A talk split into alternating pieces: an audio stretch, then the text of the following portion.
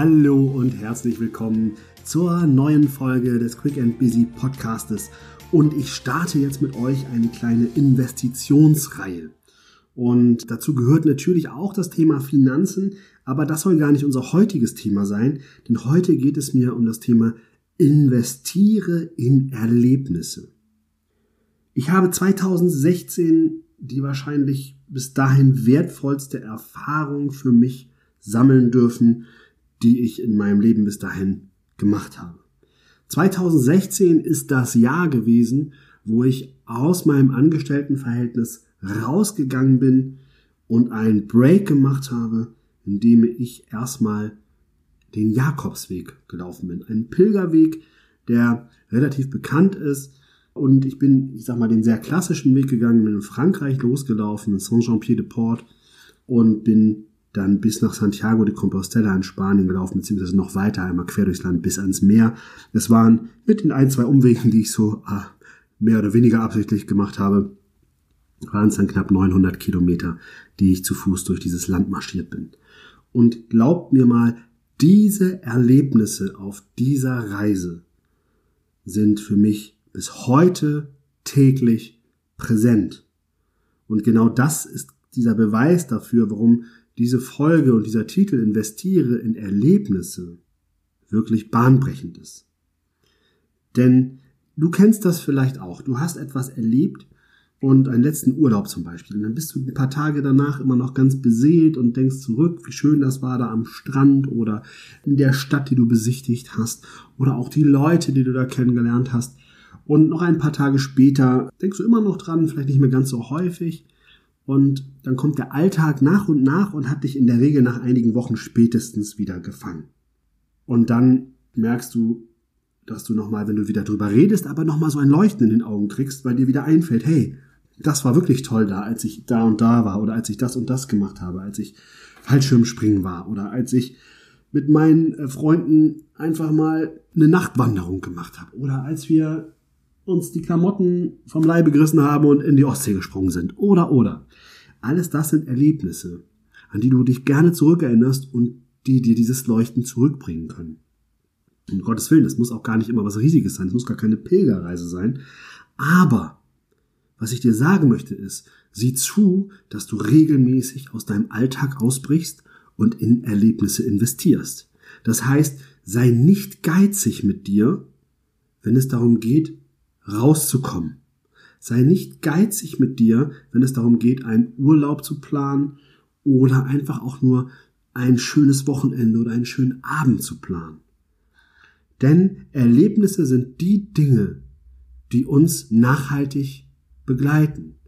Nochmal, wir haben das Jahr 2020 und ich sage euch, ich habe wirklich jeden Tag mindestens einige Sekunden Jakobsweg-Erinnerungen in mir. Das ist eine Kraft, die mich antreibt, die mich motiviert, die mich bis in die Fingerspitzen motiviert, den nächsten Step zu machen. Und ich weiß auch jetzt schon, dass ich solche Reisen wieder tue.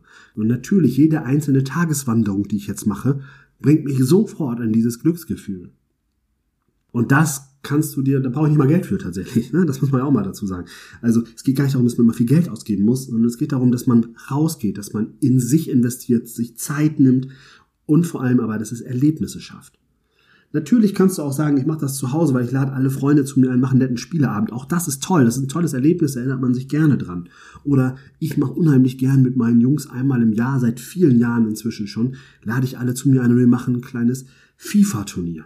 Ne, da zocken wir zusammen. Auch das ist toll, das sind Erlebnisse, da denkt man gerne dran zurück. Und da fällt natürlich das ein oder andere hämische Kommentar, weil ich schon wieder verloren habe. Wobei es gibt immer der gleiche. Naja, also äh, letztendlich geht es darum, tut etwas Außergewöhnliches, tut etwas, was euch Spaß macht, was euch nach vorne bringt. Und ich möchte noch ein anderes Erlebnis mit euch teilen. Ich habe als Angestellter Projekte begleitet, wo ich mit Menschen, die Angst vor hatten, vor Gruppen zu sprechen, ein Theaterprojekt gemacht. Ich habe mit denen eine Woche betrieblich gearbeitet und zwar anhand von Theatermethoden und am Ende der Woche standen Aufführungen an für alle, die die wollten. Immer freiwillig, weil jemanden zwingen zu spielen ist keine gute Idee. Deswegen bin ich bei Rollenspielen auch. Also ich mag keine Trainer, die zu Rollenspielen zwingen.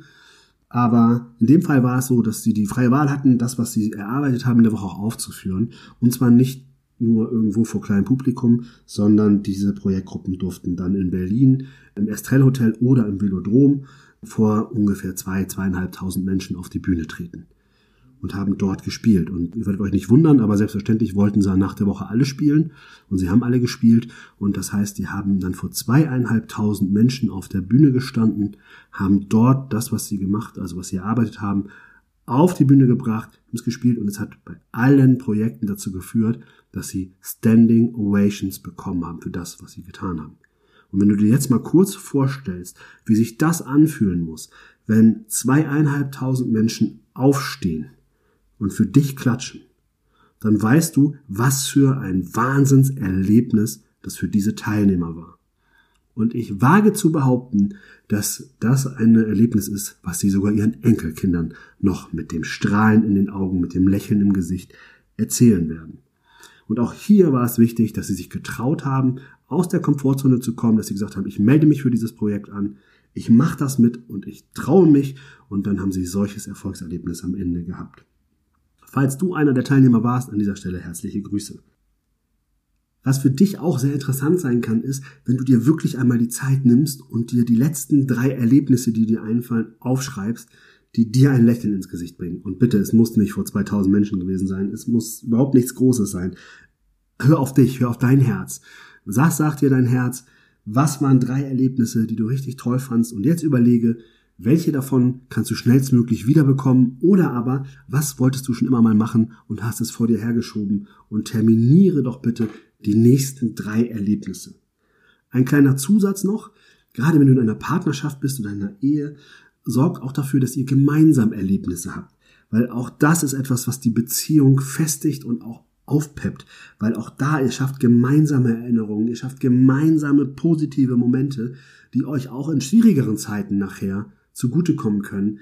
Weil es gibt immer auch die schwierigeren Zeiten in Partnerschaften.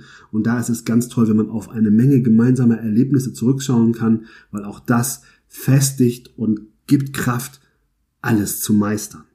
In diesem Sinne wünsche ich dir ganz viel Spaß dabei, dass du jetzt in dich und in deine Erlebnisse investierst.